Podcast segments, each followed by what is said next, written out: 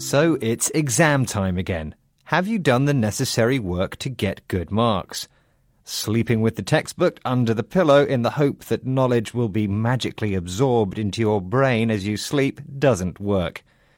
The best strategy is to space your practice out rather than cram it all together. It means hit the books early.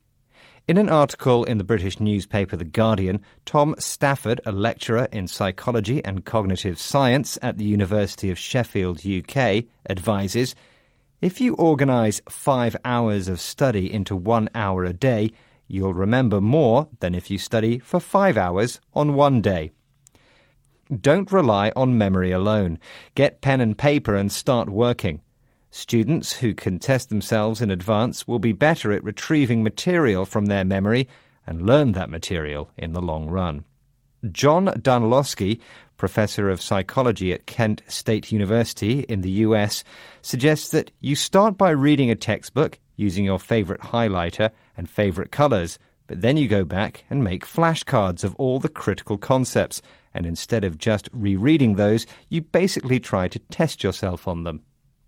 Good revision should give you confidence, but if you are still anxious, there's no harm in indulging in a personal ritual. In Japan, it seems to be a tradition for students to eat katsudon before a test.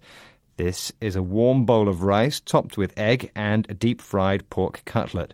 The name of the dish reminds people of the word katsu, meaning winning. For some students in South Korea, the key to success is not washing their hair before sitting an exam, because they believe they could wash all the knowledge out of their head. And in different parts of the world, there are always those who swear by their lucky underwear.